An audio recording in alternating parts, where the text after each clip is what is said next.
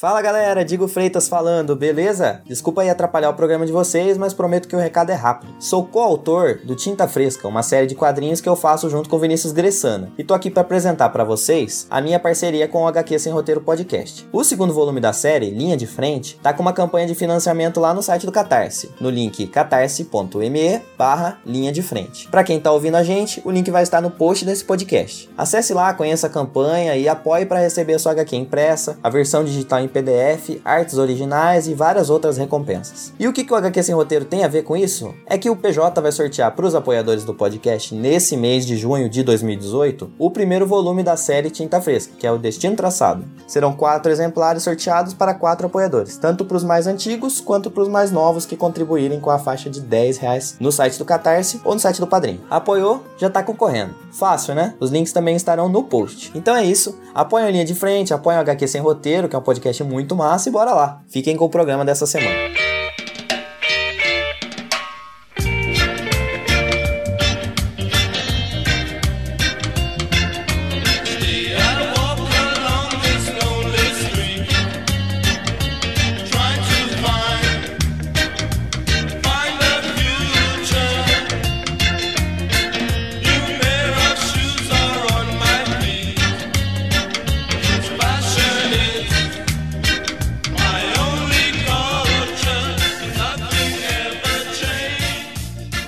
Galera, beleza? Quem tá falando com vocês é o Pedro, trazendo para vocês mais um HQ Sem Roteiro Podcast, podcast de quadrinhos aqui da rede Iradex de Produções Associadas. Hoje eu vou finalmente conversar com essa mulher que a gente tá conversando há quase, sei lá, uns oito meses pra gente gravar esse papo. Grace, muito obrigado por você estar tá topando conversar aqui comigo pro HQ Sem Roteiro. É, Obrigado pelo convite. Fala aí pra quem tá ouvindo a gente quem é você, por favor. Oi, oi Pedro, oi pessoal do HQ Sem Roteiro, eu sou a Grace Schneider, sou professora da Universidade Federal de Sergipe e minha história, papo aqui dos quadrinhos de hoje vai girar em torno de um livro sobre quadrinhos, obviamente, que eu publiquei recentemente, chamado O que Acontece Quando Nada Acontece. Né?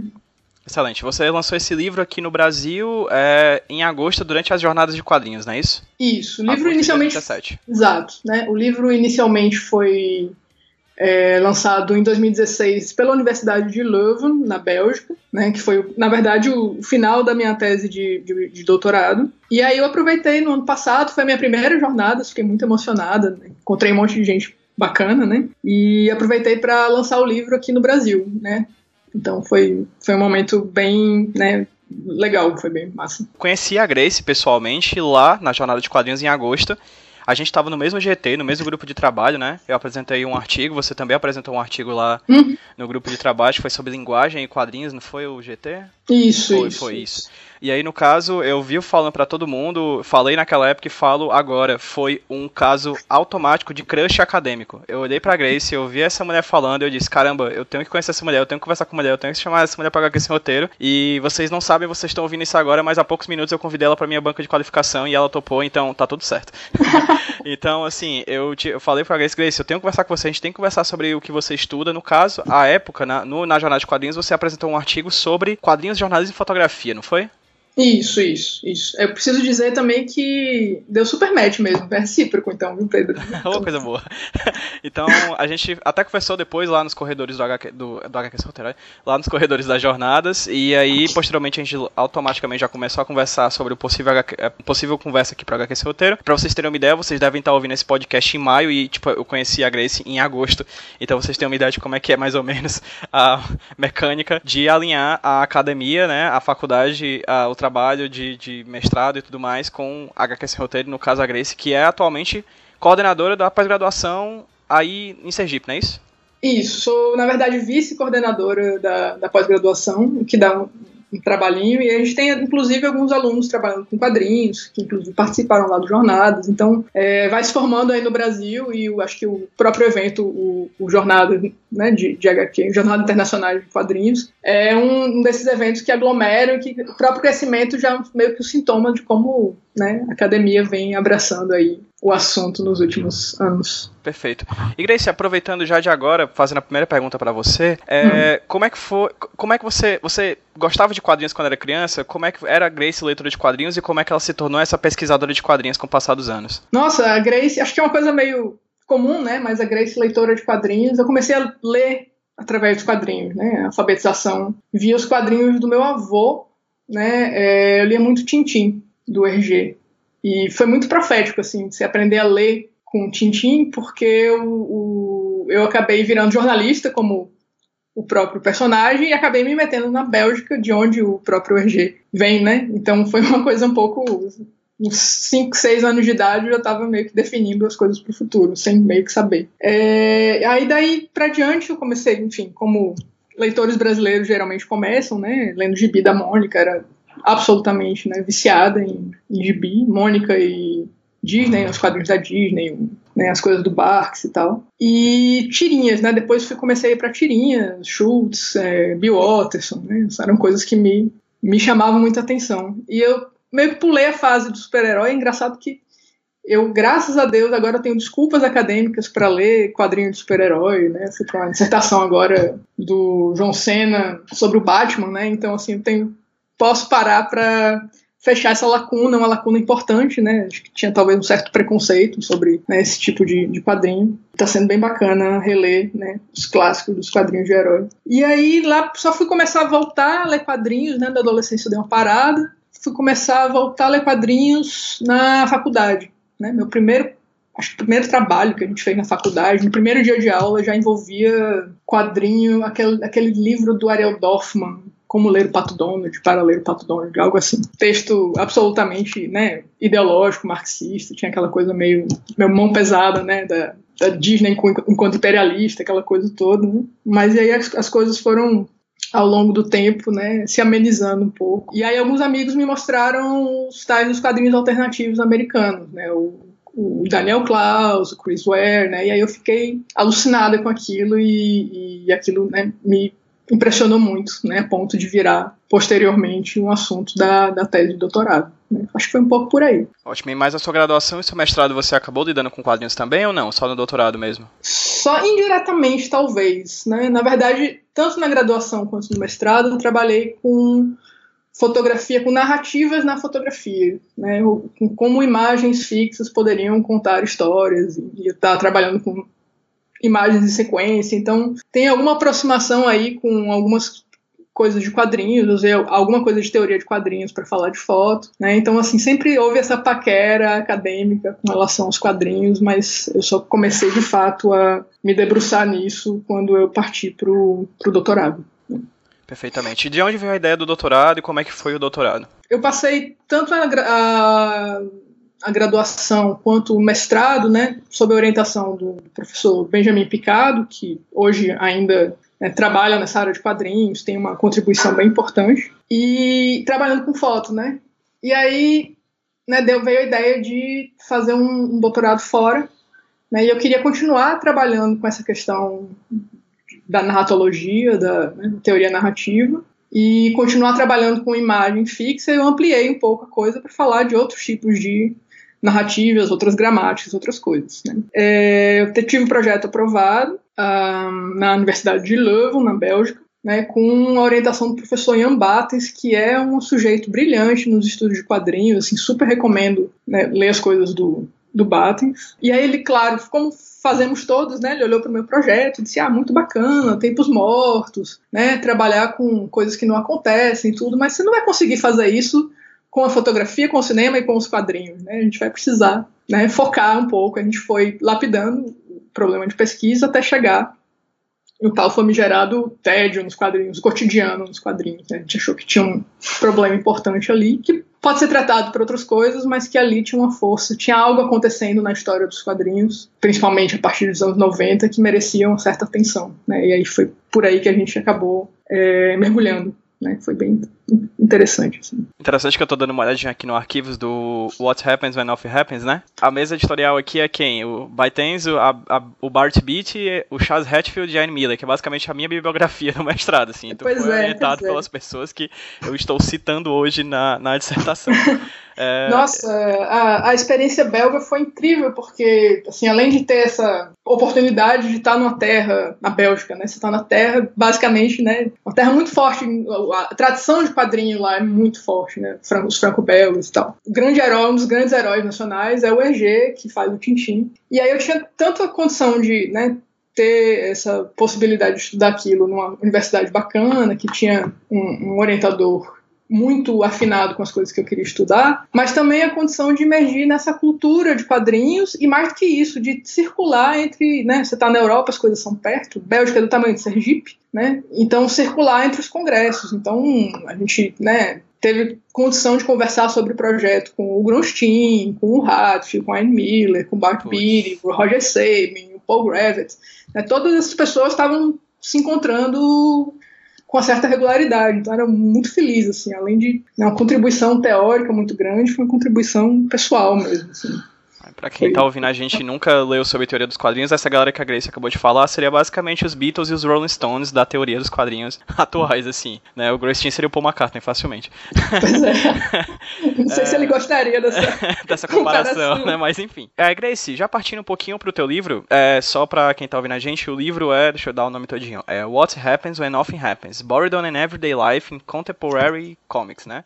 O que acontece uhum. quando nada acontece, tédio e vida cotidiana nos quadrinhos contemporâneos. Seria uma tradução Exato. direto do, do, do, texto. Eu vou basicamente, como as pessoas do HQ Roteiro sabem, a gente não usa roteiro, mas quando a gente conversa sobre algum livro ou pesquisa, eu acabo utilizando a, o sumário como o roteiro da conversa e é mais ou menos isso que a gente vai fazer aqui hoje. Eu tô olhando pro sumário e é muito bacana porque exatamente a primeira pergunta da introdução do teu livro é exatamente uma pergunta e eu te faço ela exatamente agora o que é que é interessante sobre o tédio? O que é que é interessante no tédio? É, é, é bem curioso que o próprio título, né, ele parece que convida para uma série de, de pegadinhas para a banca, né? Quando eu estava na banca defendendo o, Rafael Barroni, que foi um dos, dos caras que estavam na minha banca, brincou assim, ah, puxa, não teve nada de tedioso em ler teu livro e tal, foi muito legal, para mim foi uma grande surpresa, né, quando eu comecei, eu né, circundei o fenômeno, existia, tem quadrinhos contemporâneos que, em que as pessoas, né, ou não fazem nada, ou, né,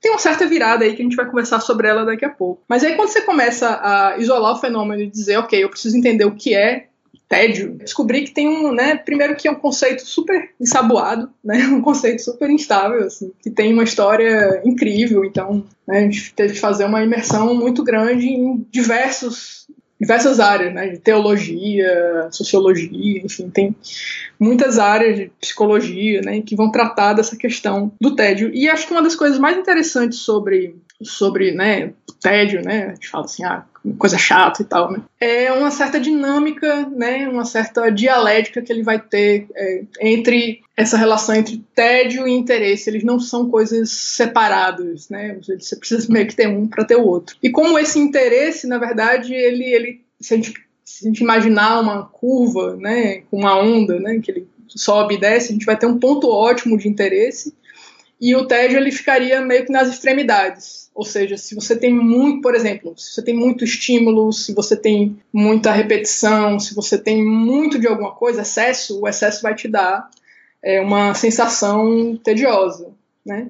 Mas o, o, o, a escassez, né, a, a, o vazio, né, o minimalismo, né, essas coisas vão também te dar uma sensação de tédio. Então, você tem duas uh, dimensões, duas dois polos, né, onde o tédio mora, né? E aí isso de, de que forma isso vai aparecer, né? De que forma esse contínuo tédio vai se manifestar, né? Nas obras é que era, foi uma coisa muito interessante de ver. Então, por um momento eu quase abandono os quadrinhos, né? Tem muitas coisas aqui para serem estudadas e é um, uma área que nos últimos 20 anos tem sido muito debatida em, em diversas áreas, assim, de pensar o cinema, né, um determinado tipo de, de, de diretores ou de, de, de, filme, né, com aqueles tempos muito longos, mas também pensar no excesso de cortes, né, de pensar em edição, por exemplo. É, a gente vai trazer esteticamente é, modos de produzir, reproduzir a experiência do tédio na arte ou em, de maneira geral.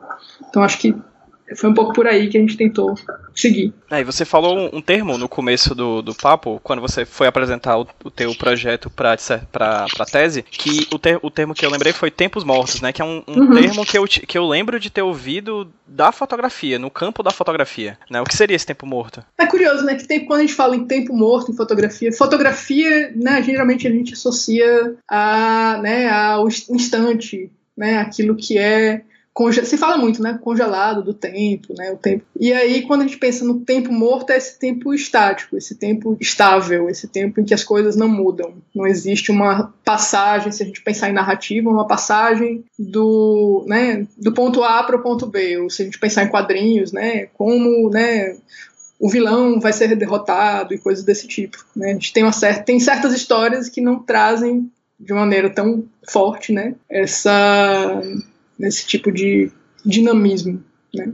Então acho, que Tempo Morto tem um pouco dessa duração, né, dessa ideia de duração que se estende. É, o que é curioso porque nos quadrinhos a gente não tem uma duração imposta como tem no cinema. Né? Nos quadrinhos a gente escolhe meio que meio que escolhe ou meio que é direcionado a passar mais tempo ou menos tempo com né, numa página, um quadro, de que modo a gente tem uma certa liberdade de leitura que é muito própria dos quadrinhos e é o que traz a, a riqueza, né, no modo como a gente negocia, né, o que tem gente que vai ler primeiro, tem gente que vai ver a imagem primeiro, tem gente que passa muito tempo. Como é que se encontram as rimas entre os quadros, né? coisas desse tipo, mais de linguagem mesmo. E aí, já indo pro capítulo 1 do teu livro, é, Grace, você chega a falar aqui no comecinho é, sobre tédio e modernidade, novas palavras para os novos sentimentos, né? Que é uma coisa que a gente acaba não percebendo muito, mas os conceitos que a gente tem hoje sobre tédio, enfim, muitas, na verdade, basicamente todos os conceitos que, que a gente tem hoje em dia relacionados a emoções e sentimentos, eles foram criados, se não criados, pelo menos foram se desenvolvendo com o passar do tempo, né? Incluindo o tédio. E qual é a história do tédio? De onde ele vem? O que, onde ele nasceu? Onde ele vive?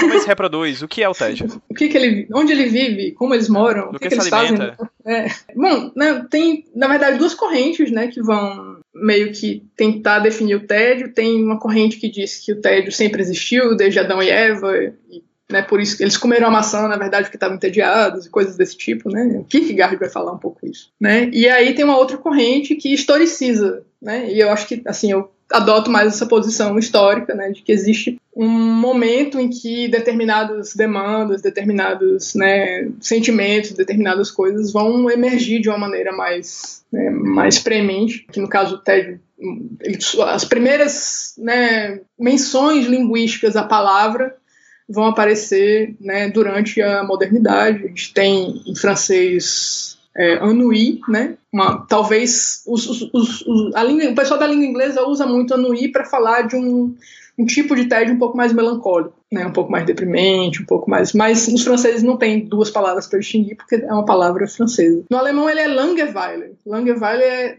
ele vai tratar justamente desse tempo que se alonga, um tempo longo, né, um longo intervalo de tempo. Então, como essa experiência temporal, ela já está na própria definição das palavras. Né? É, os espanhóis vão falar de aborrimento. Então, assim, tem uma certa coincidência do modo como essas palavras vão surgindo em diferentes idiomas numa mesma época para atender né, determinados anseios, né, determinada, por exemplo, a separação, a principal delas, a separação entre esse tempo de trabalho né, e esse tempo de lazer. Né? Então, pela primeira vez, a gente tem um tempo livre que não existia antes.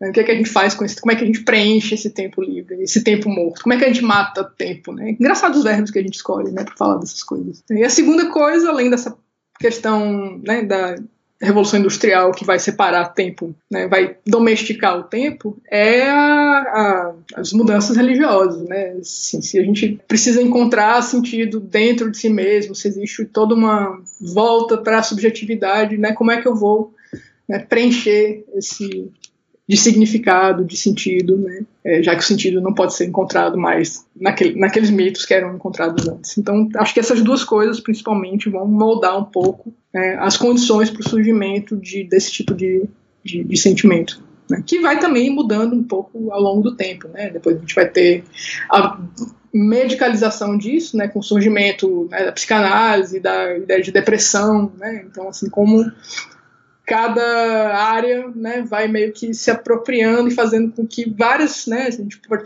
pode falar de tédio, de melancolia, de depressão, são muitos termos que são meio vizinhos, né, que vão falar de coisas assemelhadas. Perfeito. E aqui no, nesse capítulo 1 você fala de dois autores, né, do Heidegger e do Benjamin. No caso do Heidegger é a fenomenologia do tédio, fenomenologia uhum. do tédio, eu tô falando muito rápido. E Benjamin e a atrofia da experiência, né? Quais são as contribuições que esses autores trouxeram para tua pesquisa? Foi muito legal isso, né, de, de cair na filosofia e tal.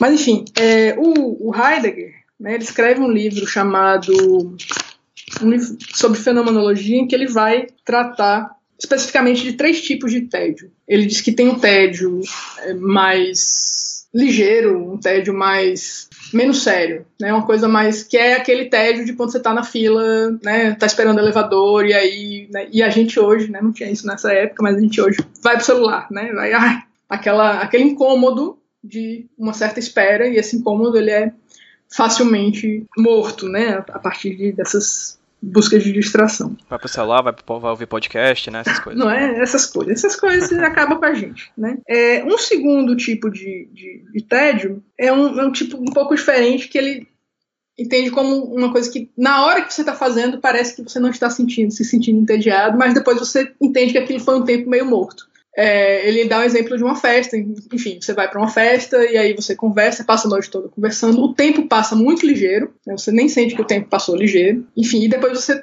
percebe que, né, posteriormente você percebe que aquele tempo passado ele foi meio que inútil, foi casual, sem muito sentido.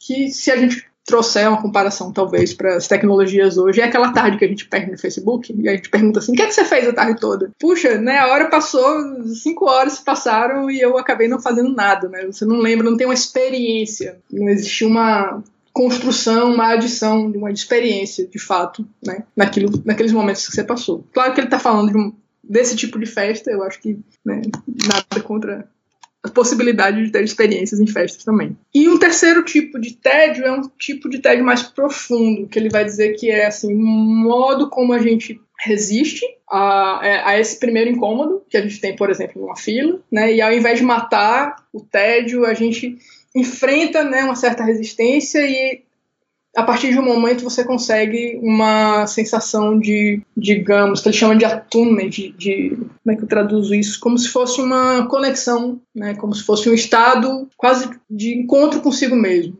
Né? Então, assim, são três modos diferentes, né? Um tem mais a ver com uma, um tédio curto, em que você, né, mata esse tédio, se distrai, faz alguma coisa, e um outro, no outro polo a gente tem uma certa resistência de o que, que pode sair a partir desse meu encontro com o tédio. Se a gente comparar, poderia a gente poderia trazer alguma relação, por exemplo, o Heidegger não vai fazer isso, sou eu, né, tentando trazer exemplos, mas algo como um estado mais meditativo, mais contemplativo, em que reflexivo, em que a gente pensasse sobre sobre si mesmo a partir de da resistência, né, de você aturar, não aturar, mas talvez é, aceitar ou resistir né, a esse, essa condição inicialmente desagradável. Então, isso pode ser um veículo para chegar num outro estágio, às vezes criativo. Né? A gente tem vários exemplos né, de como a própria igreja, várias religiões vão usar essa condição de nada fazer, né, o ora elabora, por exemplo. Né? É, muitos monges vão né, ter essa condição de não fazer nada para chegar num momento, num estágio de, de contemplação divina ou algo assim. E os artistas fazem um pouco isso também, né? Aquele, aquele conceito do ócio criativo, né? De você não fazer nada, né? Para fazer com que esse tempo morto, esse tempo que você, né? Não vai correr para algo que te distraia, ele crie, né, seja uma coisa criativa, né? A gente tem vários casos de autores de quadrinhos que vão vão confessar, né, é, terem passado por uma infância difícil, né?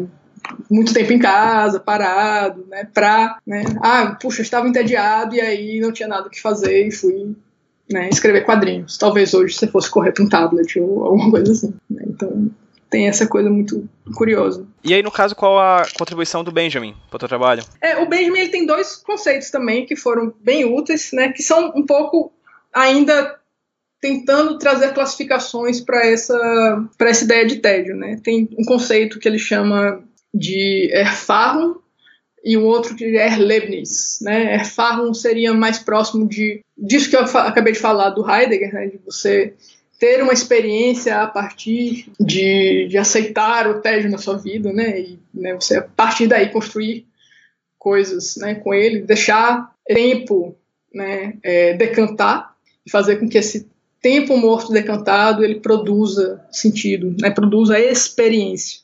Né? Então é um tipo mais um pouco profundo, acumulativo, né?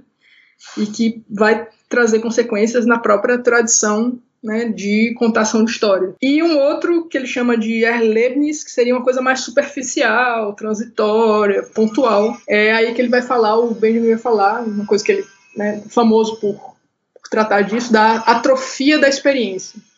Né, e como né, certos modos de, de, de, de produção da, né, da modernidade vão meio que atrofiar o modo como a gente é, lida com com, com o mundo ao redor da gente, né? E já no capítulo 2 aqui, é, é, legal que eu só tô te perguntando pelo resumo do livro, assim, pelo, pelo uhum. sumário. Eu, não, tô nem, eu não, não, cheguei a ler, porque realmente é uma leitura muito ampla. Eu tô vendo aqui é um livro de, de mais de 200 páginas, é realmente um trabalho bem, bem denso, né? Bem, bem completo. No caso, é a tua tese, não é isso, como você falou? Isso. É verdade, é uma versão reduzida da tese. No caso, você tem a versão reduzida da tese. A versão reduzida da tese. Eu tentei comprimir, enxugar um pouco. Esse primeiro capítulo é muito mais teórico vai falar muito, né? Ele não vai falar de quadrinhos, né? Aqui, Perfeito. a partir do capítulo 2, que eu começo a falar de como o Ted vai entrar nos quadrinhos. Isso, então eu tentei, né, deixar o capítulo 1 um, um pouco mais resumido para não trazer, né, para não virar um livro que não o livro foi publicado numa série que é Estudos, né, de quadrinhos e graphic novels. Então assim, eu quis não quis tirar, mas também não quis deixar muita coisa, senão ele ia ficar muito denso e aí a gente não ia chegar nos quadrinhos que era o que interessava. E aí é exatamente sobre o segundo capítulo que eu ia puxar agora para você falar um pouquinho, Grace, que você fala uhum. sobre, eu tô vendo aqui, é basicamente um, um, apanhado histórico, né, passo a passo, uma cronologia do, do tédio dentro dos quadrinhos, né? Uhum. E de onde é que você começa essa, essa cronologia? Não, eu tento, na verdade, é, entender quais as possíveis relações de tédio quadrinhos? E aí depois eu tento fazer a coisa historicamente. Então, por exemplo, a própria leitura de quadrinhos, a gente lê quadrinhos para se distrair, para matar o tédio. Né? Então, existe um tipo de quadrinhos, né, e o modo tradicional que a gente né, entende de uma história em quadrinhos é, é uma leitura de distração, uma leitura de histórias altamente imersivas, né? Uma leitura que vai me trazer muitos eventos, que vai me trazer coisas que me distraem, né? Então, assim, a primeira relação, na verdade, é como assim, olha, eu estou lutando com... Eu leio, por exemplo, eu leio ficção popular, eu jogo videogame para, né, lutar contra esse tempo morto, essa, esse vazio, né? É, então essa é uma das relações. Isso vai trazer um determinado tipo de, de história, né, historicamente. Tem outros tipos de, de modo como o quadrinho se relaciona com o TED, que é como tema. Né? Por exemplo, talvez o TED não seja o tema de muitas histórias de super-herói ou história de aventura, mas ele é frequentemente tema de muitas tirinhas. Né? Se a gente pega as tirinhas do Garfield, né, do Schultz, né, o, o Peanuts, Calvin Hobbes, né, tem muitos, muitos tiros. Gilbert, né, Gilbert é quase uma tirinha sobre tédio no trabalho, né, então, e hoje o XBCD, XBCD? XBCD, o PHD, PhD Comics, PHD Comics, tem várias tirinhas online também que vão tratar, né, dessa coisa um pouco nihilista, tediosa, um pouco. Tem várias características ali desse, desse fenômeno né, do tédio é, ali dentro. Né. Peanuts mais pelo lado da, da coisa melancólica, né, o Garfield uma coisa um pouco mais sorrateira, né, então tem é, uma história longa de como o tédio vai aparecer, por exemplo, nos quadrinhos, que são também é um formato que trabalha muito com repetição, com, com algumas, algumas sequências, né, algum um tipo de, digamos, um tipo de formato que vai é, trabalhar tanto com iteração quanto com repetição e tem, um, é, tem um, uma tira que ela é quase imutável, né, então isso também talvez traga algum tipo de, de relação. Tem, tem restrições formais da própria publicação de jornal, né, que ajudam a criar esse tipo de coisa. Então é um humor curto, né? Um humor rápido, um humor da gag, né? E um, esse humor rápido é o humor que, de, da distração, né? Daquela distração que a gente falava antes. Né? Então, assim, os quadrinhos de heróis, quadrinhos de aventura, a Pandeciné, franco-belga e tal, eles têm algo de escapar do tédio, né? A própria serialização, de você me dar sempre um, um cliffhanger, um gancho, né? Você me dá sempre um gancho para eu né, continuar, ter sempre aquela. quase um binge reading, né? Se a gente tem o binge watching da Netflix. Né, quando a gente pensa numa série de aventura, uma série de super-herói, a gente tem essa incessante ordem de estímulo, né? Estímulo, resposta, estímulo. Eu não quero nunca parar de ler aquilo. Né? Um exemplo que me veio à mente, Grace, desculpa até te interromper, é um quadrinho dos Illuminati, não sei se você chegou a ver, da guerra, antes da Guerra Civil da Marvel, que era um quadrinho de, dos maiores personagens da Marvel, né? Tipo, sentados numa mesa conversando sobre como eles iam é, resolver as questões do mundo, né? Os problemas do mundo, como mandar o Hulk para fora do planeta, enfim. Era basicamente um quadrinho inteiro sobre eles discutindo ao redor de uma mesa. Mas, claro, no final de cada edição, eles tinham que dizer a alguém, ah, eu mando mais aqui. Aí eles metem uma porrada no outro. Porque, obviamente, você não pode ter um quadro super-herói em que os, os heróis não batem entre si, não se batem. Mas é né? lógico, é parte do princípio da parte coisa. Parte do princípio, exatamente. Você só pode ser amigo de alguém, inclusive, caso você dê uma surra nele. Isso é, é o pré-requisito de qualquer quadrinho de super-herói. Mas, de toda forma, não, isso é, quando eu cheguei a ler e eu vi esse, essa questão do super-herói, é exatamente isso, né? Mesmo um quadrinho que ocasionalmente seria abre aspas, tedioso, fecha aspas, que seria uma, abordando uma discussão entre heróis, necessariamente você tem que ter o fator ação inserido ali no meio, né? Exatamente, exatamente. Né? É quase um, um pressuposto mesmo, né? uma definição, assim. Tipo, do gênero. Exato. Né? E aí, de repente, né? Então tem esses quadrinhos, a gente entende quadrinho, né? O próprio nome comic, né? É uma coisa que tem que ser engraçada. Enfim, isso, isso tem história, não vou nem tentar definir quadrinhos aqui pra gente não, não se perder. Mas, e aí depois a gente costuma né, associar histórias em quadrinhos a um determinado tipo, um determinado gênero de história. E aí a gente vai ter né, a história dos. Desde os underground, né? Crumb, né? Acho que o primeiro quadrinho que começa. Né, tem, tem outros, mas o primeiro importante, assim, que vai marcadamente né, falar dessa coisa mundana, vou ali comprar pão, né? hoje eu fui comprar pão, né? É o Harvey Picker, né, com o trabalho dele que ele fez com Crumb, mas também com outros ilustradores, né, mas o trabalho do Harvey Picker, né, vai ser meio que um, vai causar uma, uma movimentação para toda uma geração que vem depois, né, as coisas que ele, ele e os outros colegas do underground fizeram, né, porque tem um uh, certos autores desse movimento underground, sei lá, se a gente pega o Gary Painter, né, que é um cara super punk, assim, tem aquele traço, né, bem é, quase uma coisa Pollock, assim. Você consegue identificar, né, a instabilidade do traço dele, né, coisa suja, ruidosa, né, tem uma coisa bem punk.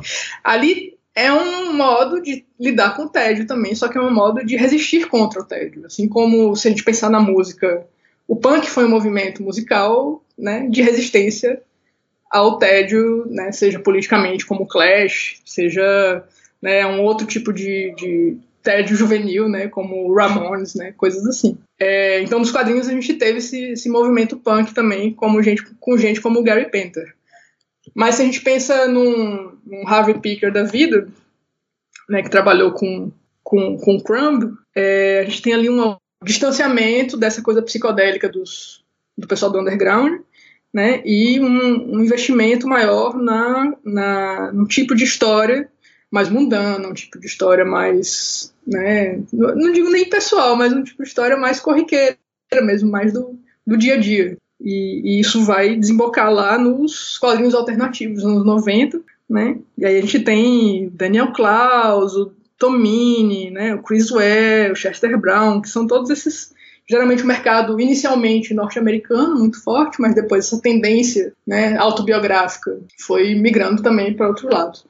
E aí, quando eu falo autobiográfica, é bom também separar um pouco as coisas. Tem autobiografias que vão tratar desse dia a dia, desse cotidiano, dessa rotina, né? mas tem autobiografias em que muitas coisas acontecem, em que elas são muito né, cheias de eventos. Sei lá, se a gente pensa na, na, no Persepolis, se a gente pensa no Fan Home, né?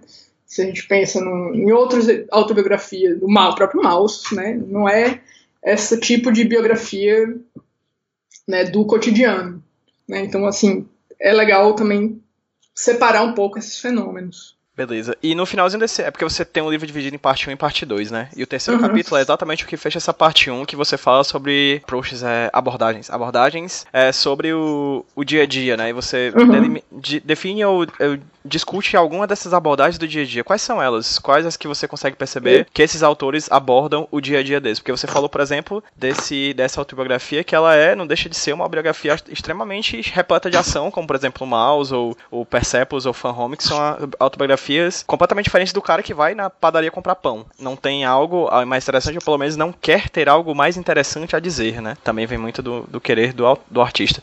E quais são essas abordagens do, sobre o dia a dia que você percebe? Quando a gente vai né, entender essas, todas essas teorias sobre o, o cotidiano, sobre o dia a dia, a gente vai entender que assim como o TED, a gente tem uma certa dinâmica, uma certa dualidade. E aí a gente tem, eu tentei trazer essa classificação né, e dividir assim. A gente tem dois tipos de gênero narrativo, vamos chamar assim, algo um pouco mais sério, coloquei no contínuo para facilitar mesmo. Algo um pouco mais sério, mais dramático, de um lado, e algo um pouco mais leve, mais engraçado de outro. Então, isso para falar de gêneros narrativos.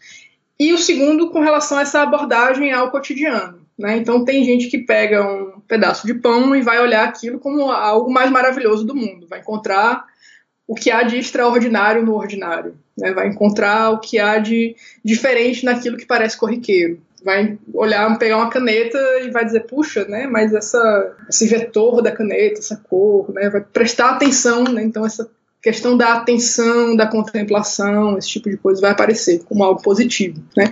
E aí no outro lado, no lado inferior, a gente tem uma abordagem um pouco mais pessimista, um pouco mais negativa, né? De, de ter, né?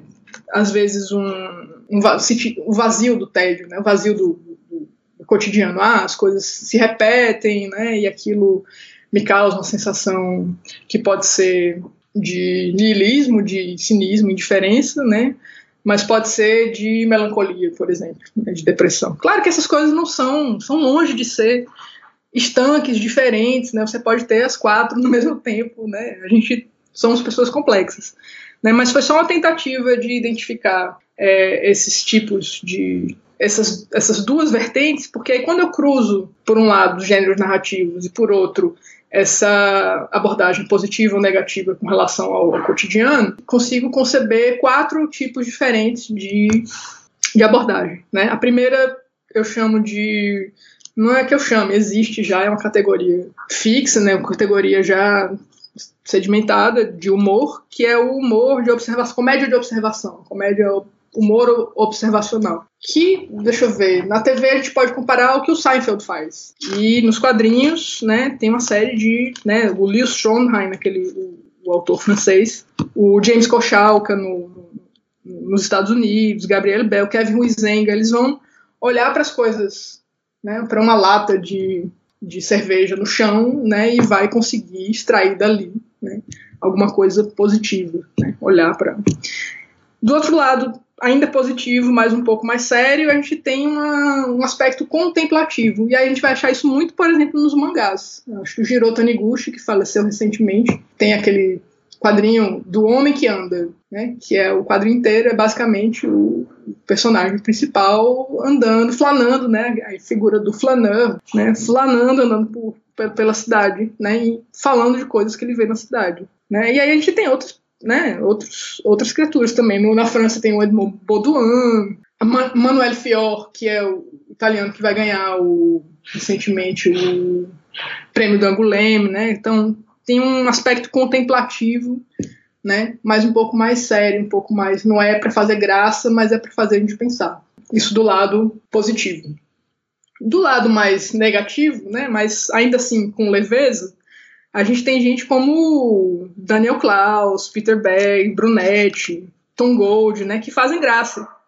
Né? Eles têm uma. vão falar das incongruências do do cotidiano, vão ter uma atitude um pouco de pirraça, um pouco, né, é, um pouco até rabugenta, assim, com as coisas. Então tem um certo cinismo, como no caso do Klaus, né, é, um certo niilismo, que é muito próprio também do, da cultura do loser dos anos 90, né, se a gente pensa né, em determinados, o cancioneiro pop dos anos 90 está repleto, né, desse tipo de, de, de sentimento, né, certa, e, e, e enfim, e do lado melancólico, né, do, a gente pode chamar de ennui, né, um ennui, uma certa melancolia, Aí sim a gente tem autores como Seth, que vai ser publicado aqui no Brasil por agora, ou já foi, né? O It's a Good Life If You Don't Weaken.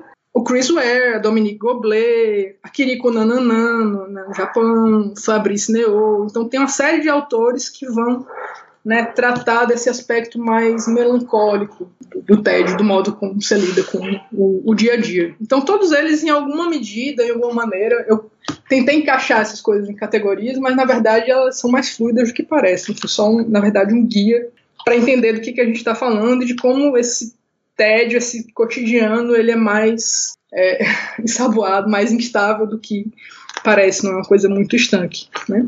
Então, assim, no capítulo 2 foi isso que eu tentei fazer, foi entender que modos de, né, que, de que forma a gente pode ver o TED, copo, copo vazio, copo cheio, copo meio vazio, copo meio cheio, né?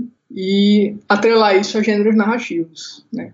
Aqui ainda tematicamente, né? A gente ainda não está falando de, da parte estética propriamente dita. E partindo para a parte estética, já que você já falou, apontou aí já para esse ponto, é, é, interessante a gente falar também sobre isso, né? Existe uma poética do, do tédio? Como a gente pode acessar essa poética do tédio? Como as pessoas utilizam essa poética do tédio para fazer suas obras? Como eu falei no início, né? O, o, o tédio tem uma coisa meio paradoxal, né? Que é, assim, você pode encontrá-lo tanto no excesso de variedade quanto no excesso de redundância, tanto no excesso de ruído quanto na falta dele, né? Então, assim, é, existe um ponto ótimo no centro dessa curva, que é um ponto de, digamos, de interesse ou de surpresa, né? Mas quando a gente parte para as extremidades, né, a gente tem de um lado banalidade, a mesmice, né, e do outro lado o ruído, aquilo que a gente fica é, é, muita informação e a gente não consegue processar. E aí o TED é meio que um, ele funciona, na verdade, como uma proteção, um choque.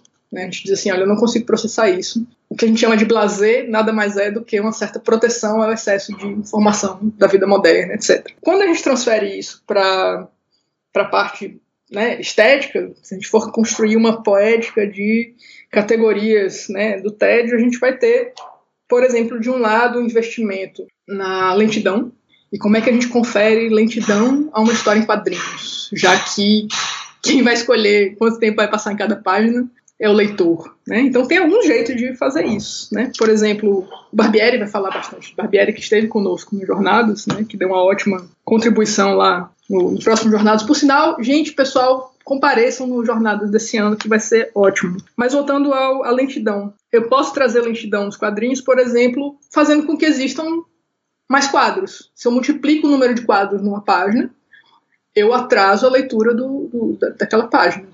Quem é que faz isso? Por exemplo, Chris Ware. Vai fazer, vai, você abre uma página do Chris Ware, tem 50 né, quadrinhos. De uma personagem olhando para o céu e só. Exatamente. Tem, tem uma que é ela abotoando. Eu tô aqui com ela na frente. São oito quadrinhos só para abotoar uma camisa.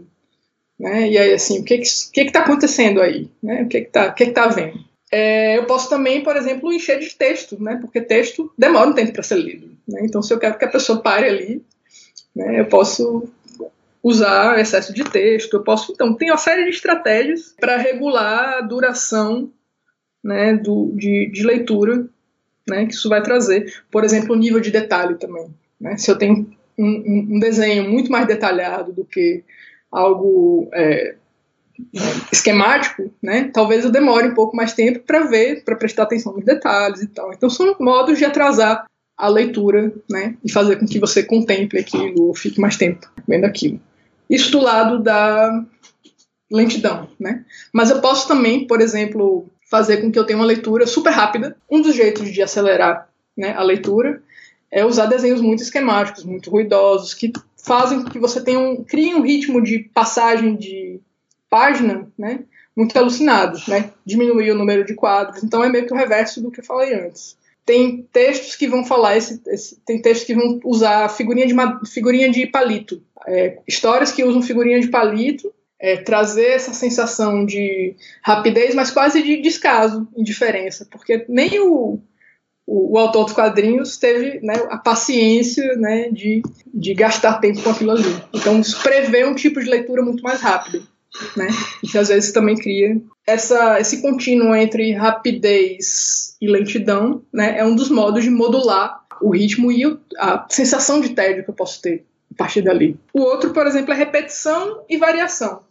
Se eu tenho um excesso de repetição, quadros e os quadrinhos naturalmente são uma forma muito iterativa, né? Mesmo que não sejam, mesmo os quadrinhos de aventura, a gente vai ter uma certa continuidade de os personagens vão aparecer os mesmos em vários quadrinhos. Então, o próprio quadrinho já é por si só uma, uma arte iterativa, né, de repetição. Mas isso pode ser ainda mais reforçado, né, quando eu tenho pouquíssimas mudanças, né, de um para o outro. Isso vai trazer não só a sensação de lentidão, como eu falei anteriormente, mas também a sensação de banalidade, né, daquele dia a dia que não muda, da rotina, né? Todo dia ela faz tudo sempre igual, se sacode às 6 horas da manhã, enfim. Isso pode ser trazido esteticamente é, na página.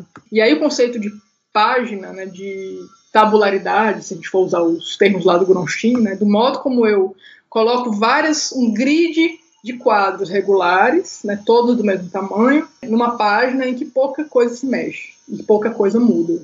Então aquilo vai me dar uma sensação de estaticidade, de não mudança, que tem tudo a ver com a ideia de tédio. Então, repetição de um lado, mas é, se a gente for pensar no outro extremo, a gente tem certos autores que colocam coisa demais na página. E aí a gente fica um pouco perdido porque tem você quase não consegue, né? Não existe uma regularidade, existe um excesso de caos, bagunça. Julie Doucet vai fazer muito isso com os quadrinhos dela, né? Coisa bem punk também, né? Bem é, ruidosa, né? Então vai ter uma linha mais expressionista, né? Não vai ser aquela linha detalhada. Então se a gente pega linha clara de um lado e aquela linha bem expressiva de outro, também é um modo de fazer essa modulação. Finalmente, a terceira categoria, tem várias outras que poderiam ser, mas eu tentei fechar nessas três, que é o minimalismo e o excesso, né? Que tem a ver com essas outras duas, né? É, minimalismo, a gente tem toda uma corrente na, na, na, arte contemporânea, né? De minimalista, né? Que vai ter poucos elementos naquela página, né? Quase tem página, excesso de página em branco, é, história que termina com a página com então esse, esses vazios, esse excesso de vazio pode né, ser uma das estratégias estéticas para é, reforçar uma sensação de tédio, por exemplo, que o ou melancolia que o personagem esteja sentindo. E o excesso, por outro lado, né, como é o caso, quem usa muito excesso é o Ivan Brunetti, né? Às vezes ele enche a página dele, né, de, de balões de uma forma que a gente não consegue nem, nem, nem ler mais o que está ali, assim, é só a página inteira é um balão com as letras muito miudinhas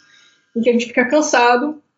Por exemplo, quando alguém quer fazer um textão, né? Quer, eu quero dar a ideia no meu quadrinho de que aquele personagem está discursando um textão, etc. Né? Então eu não preciso nem entender o que ele está dizendo, basta eu né, usar, por exemplo, do excesso verborrágico né, daquela para dizer assim, você está falando muito, mas não está falando nada. Né? Então a gente tem aí ruído na comunicação. Então assim são alguns exemplos, né, de como modular o tédio usando elementos que são, às vezes, propriamente dos quadrinhos, como a tabularidade da página, às vezes que são recorrentes nos quadrinhos, mas que fazem parte também de outros lugares, como a linha, né, como o modo como a gente lida com o texto, e coisas assim que eu tentei fazer. Né? Perfeito. E a gente falou sobre a poética, Grace. Você também aborda a, a, o tédio pela questão narratológica da coisa, né? Apesar de que no quadrinho tá tudo muito misturado, né? A narratologia e a poética visual da coisa, né? Isso, na verdade, foi uma, uma separação mais pedagógica mesmo. Assim, eu poderia estar tá falando dessas coisas na parte da narratologia, mas ali eu estava preocupada com outra, uma outra questão. A questão do. que é o que dá o título ao livro, né? Do, da questão do, do evento. Né? O que é que acontece quando essas coisas não acontecem? Né? O que é que. Né? Que, por que, que, eu, por que, que eu leio uma, uma, uma história do Chris Ware? Né? Por que, que eu assisto Seinfeld? Por que, que, sabe, se as coisas não se desenvolvem? Né? Se o final do, do, do livro do Seth tem uma, uma reticência, uma interrogação. Por que, que eu leio o diário? Né? O que está vendo ali? Então, assim, para para entender qual o apelo disso, né, é, aí eu fui atrás das teorias narrativas. O Rafael Barroni, que é um cara, um suíço, que está trabalhando muito com teoria narrativa nos quadrinhos, participou da banca, descobriu inclusive o Chris Ware no meio da banca. Ele disse: Ai meu Deus, isso é muito bacana. Né? É, ele tem um, um livro que se chama Tensão Narrativa, que vai falar que existem três emoções eminentemente narrativas, né? Que é a surpresa, a curiosidade e o suspense, né? O suspense, na verdade, essa ideia ele desenvolve mais uma ideia que vem né, de outros narratólogos anteriores, Sternberg, né, outros narratólogos. Mas o, o suspense ele diz respeito ao futuro. Então, por exemplo, o que é que vai acontecer com fulano? Será que né, aquilo que eu acho que vai acontecer vai acontecer mesmo? Será que aquele casal vai ficar junto? Será que fulano vai morrer? Será que Jon Snow vai, vai morrer mesmo? Né? Esse tipo de, de aposta que você faz com relação a um futuro incerto. Então existe uma interrogação, que essa interrogação é colocada para frente, né, para o futuro. A curiosidade ela funciona de uma maneira parecida, só que para o passado. Né? Então você começa uma história, né? Você tem uma sala e aí tem um monte de caco de vidro nessa sala, né? Um, um, sangue em algum lugar, né? E aí você começa a se perguntar o que foi que aconteceu ali, que é o princípio da história de detetive. Né? Algo aconteceu, algum crime aconteceu, alguma coisa aconteceu no passado e você começa a criar hipóteses não para o futuro, como no suspense, mas começa a criar hipóteses sobre algo que aconteceu no passado. Então, curiosidade geralmente aparece muito nos inícios da narrativa. Você vai entendendo né, que mundo é aquele a partir né, dessas, dessa criação de hipóteses e de lacunas que você vai preenchendo que o, o, o, autor deixou ali. E, finalmente, surpresa, que é algo pontual. Né? Você não cria, não existe uma criação de uma expectativa nem prévia, nem né, posterior. É algo que você não espera, né, não, não há expectativa, e bum, acontece. Né, você menos espera, que aparece né, na sua frente. Então, essas três emoções são emoções eminentemente narrativas. E aí eu fiquei pensando assim, e quando esse suspense, ele é suspenso? Quando é... Pois é, eu tava instigando, e tipo, você falando disso, eu fiquei instigado. E esses quadrinhos, tipo, como? né? Que se encaixam nesse, nesse trinômio, assim. É, minha pergunta era um pouco essa, assim. Eu disse assim, ok, né? Essa tese do, das três emoções narrativas é, funciona muito para um gênero de narrativa mais fechado. Mas como é que a gente trabalha com narrativas abertas, em que né, a gente tem um diário, por exemplo? Como é que eu vou prever e montar minha narrativa de modo que eu crie uma expectativa de uma coisa que amanhã eu não sei o que, vai ser. Se essas narrativas são muitas vezes um, um diário de quadrinhos, né? Tem um gênero muito corrente, né? Então, assim, esse, esse, essa sus suspensão, na verdade, é justamente essa suspensão que é parecida com, por exemplo, aquela pausa que a gente faz quando. aquela cena de, de cigarro nos filmes no ar, né? Aquele, aquela pausa, aquele interlúdio no meio de tudo, em que existe uma sensação de que algo vai acontecer, mas não é um algo definido, é um algo indefinido, é um algo que é muito mais uma sensação temporal de passagem do tempo de sequência do que de causa e consequência. Então essa relação causal narrativa, ela dá lugar a uma sensação de temporal, passagem de tempo de algo que se desvela, que é muito parecido com como a gente vive também. Né? Então por isso que nesses casos o evento é, ele é justamente a expectativa. Ele é formado por essa essa sensação de suspensão de algo que porque se a gente tem muitas coisas acontecendo, sei lá, um filme Transformers. Pronto, eu fui ver Transformers, cara, e é assim, é uma sucessão sem parar, não te dá espaço para descansar, sabe? E aquilo é tanta coisa acontecendo, né, todo tempo que você meio que desliga. E não sei se tu gostou de Transformers, mas a sensação que eu fiquei foi um pouco essa, assim, tipo assim, de muitas coisas acontecendo. Então, uhum. quando o, o, excesso de evento, a, do mesmo jeito que excessos e faltas funcionam, né, no que eu falei anteriormente, né, o, o, evento, a coisa que acontece, ele também funciona do mesmo jeito. Então, se eu tenho nada acontecendo, né, nesses quadrinhos, quando eu falo o que acontece quando nada acontece, eles coisas acontecem ali, se a gente for ver, parar para ver, né, mas se a gente comparar com um tipo de quadrinho que a gente está acostumado, né, a gente tem uma, uma diferença muito grande. Né? Então, assim, tem um pouco disso, né, desse transformar em evento estético algo que não é, não está na história, na narrativa causal, mas muito mais numa sensação de sequencialidade, de passagem de tempo, de duração. Que é isso que vai fazer, sei lá, diretores como Antonioni, como esses diretores que trabalham com passagem de tempo para provocar coisas na gente. Então, se a gente voltar para o início da conversa, isso equivaleria àquele tipo de tédio em que você precisa vencer o sono para começar, a, as coisas fazem sentido depois né, a coisa decanta, né, e existe uma experiência acontecendo ali reflexiva, que não é só uma um atendimento de uma sede incessante por resolver conflito. O conflito está em outro lugar. Né? O conflito, a sensação que ele me causa é uma sensação de outra natureza, de outra sorte. Era isso que me interessava. Excelente. E no caso, já se aproximando mais para o final do nosso papo, a parte final do teu livro é focado é, no trabalho de três autores, não é isso? O, uhum. o Leo Strodenheim, o Chris Ware e o Adrian Tomini. Por que, que você escolheu esses três autores? E daqui a pouco a gente fala um pouquinho sobre cada um deles. Mas, inicialmente, por que, você acha que esses três autores são interessantes? São os principais autores que você pesquisou, que você trouxe para o seu livro? Assim, foi muito difícil fazer É sempre difícil fazer o corte de corpos, né? Assim, a gente sempre quer abraçar o mundo. E eu, quando eu cheguei, eu, assim, já tinha coisa meio pronta desde o primeiro semestre. E eu fui meio que mudando ao longo do, do tempo. Mas desde o início, o Chris Ware o Tomini e o Daniel Klaus estavam no corpus. Na verdade, o, o capítulo que tem diferente do livro para tese é esse do Lewis Trondheim, que eu quis, como era uma série, foi publicado numa série na Europa, eu quis trazer um, um autor europeu. Então eu tirei o Klaus, porque o Klaus já estava bem contemplado nos outros exemplos, e, e adicionei um capítulo novo. Mas o, o Ware, é, ele é praticamente uma ilustração muito boa da, daquelas coisas que eu estou falando durante o livro. E o Tomini, ele é. O Tomini tem uma coisa curiosa que ele é como se fosse um porta-voz de uma geração. Assim, se a gente pensa em quadrinho indie, é quase o clichê do autor independente é, norte-americano. Hoje, hoje menos. Né? As coisas que ele tem publicado agora, fantásticas, inclusive, mas mudaram de, um pouco de natureza.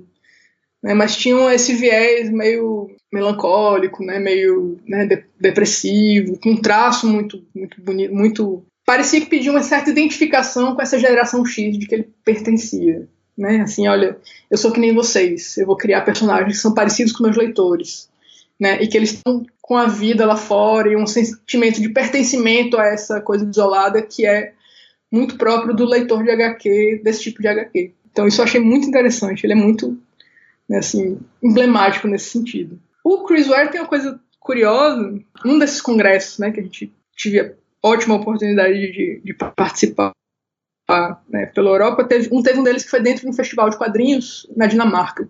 E o Chris Ware, o Charles Burns e o Daniel Klaus estavam nesse festival. E aí, ainda bem que eles não foram assistir as palestras, as, né, eles ficaram fora da, da parte teórica, mas a gente teve, conseguiu conversar com os caras. E uma amiga minha, né, que é fã do, do, do Chris Ware, é um pouco menos tímida do que eu, porque eu tava lá no meu cantinho, ela disse: Olha, eu preciso te apresentar a minha amiga Grace, né? Ela tá fazendo uma tese sobre você e tá.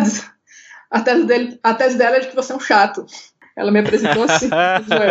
assim ah, ela te acha um chato. Aí ele virou pra mim: Não, é, você tá certa, eu sou mesmo. Né?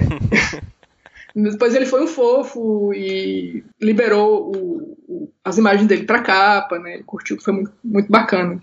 Mas... mas tem um pouco de construção da persona do Eric, que é uma persona, de um culto pela complexidade, pela coisa lenta, difícil, que faz parte um pouco dos, dos próprios personagens dele, tanto nos quadrinhos como o personagem que ele né, performa em público, que é uma coisa muito curiosa. E o Trondheim é, é, é, um pouco isso que eu falei, ele né, é uma figura né, que faz quadrinhos, é até estranho, assim, puxa, Lewis Trondheim, não tem nada a ver com tédio, assim, os quadrinhos dele são super rápidos e tudo, mas ele encaixa muito bem com a discussão sobre o cotidiano. Por exemplo, o Trondheim, ele começou como roteirista, e já falando deles, né, já estou me emendando uma coisa na outra. É, ele não sabia desenhar, né, então ele começou a carreira dele fazendo, trabalhando com é, restrições. Ele fazia parte daquele grupo né, francês, o BAPO, né, que trabalhava sempre com. se impunham restrições para fazer quadrinhos, dizia assim: ah, o quadrinho vai ter que ser só com todas as tiras repetidas. Né, e aí eles iam e faziam coisas desse tipo. Então o Trondheim teve um trabalho né, com, com esse pessoal e começou a trabalhar com é, repetição, porque ele não sabia desenhar. Então tem toda uma parte dele bem de gags, né, bem humorística, né, com desenhos iguais entre si. E ele trabalha muito com essa coisa um pouco aquele humor observacional, humor comédia de observação, né? Mas tem outras coisas, duas coisas que o Truman faz também, por isso que a trajetória dele é muito legal para tratar do, do, cotidiano. É as duas séries que ele faz, duas séries de aventura, de fantasia, que é a Don John, que foi, não sei se foi traduzido para português, mas é como se fosse uma série de, de, de medieval, é, personagens medievais, toda, todas aquelas convenções das é, narrativas medievais, com né, alguém é, que vai salvar alguém, né, dragões, monstros, tudo muito extraordinário, né? Só que as conversas que os personagens têm, né, são conversas assim muito corriqueiras, né? Eles vão estar falando da, da meia furada que um tem, ou da reunião de condomínio do outro, né? De coisas muito, né, muito longe das preocupações heróicas que a gente vê geralmente nos, no gênero medieval. Então, essa, esse contraste, ele cria um riso muito, muito fácil, né? É quase uma coisa um pouco né? É, você, é que nem esses quadrinhos que fazem com, é, trazem o Superman acordando de pijama, né? fazendo um omelete. Então tem uma brincadeira aí em que você traz um contexto absolutamente extraordinário, fantasioso e tudo, e coloca para as pessoas, os personagens para falarem de um modo muito corriqueiro, né? Puxa, o elevador tá demorando e tal, coisas, coisas assim. Isso é muito legal. E aí depois o Trondheim começa a fazer biografia, diário, né? Começa a se colocar como personagem. E aí ele tem uma posição bem, né? Ao invés de fazer essa coisa contemplativa, que tem o Ware, ele é muito, muito irônico, né? Nas, nas, nos quadrinhos dele, né? Então é, ele vai trabalhar muito com essa ideia de não lugar, né? Geralmente ele escreve sobre as viagens dele, então é sempre um aeroporto, um avião, um trem, um meio de transporte, né? e, e falar de coisas muito corriqueiras, muito. Esse, essa busca do extraordinário no ordinário. está muito presente no trabalho dele.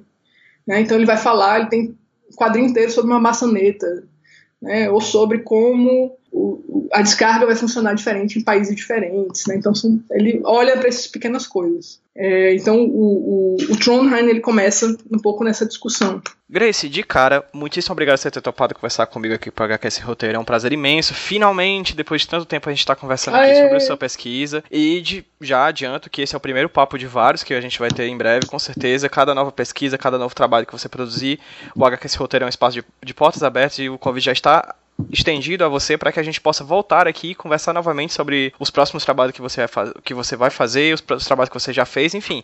Esse é o primeiro de vários. Para quem está ouvindo a gente, como as pessoas conseguem ter acesso a esse livro que você fez? É, o livro ele foi lançado pela editora é, da Universidade de Leuven, né? então ele está acessível, ele está escrito em inglês e está acessível pelas, pela Amazon, né? então é é mais possível comprar online. Eu só tinha 10 exemplares quando recebi, mas há planos de tradução aí, né? Não tenho ainda. Né, Opa. falar com o Érico Assis para ver se ele.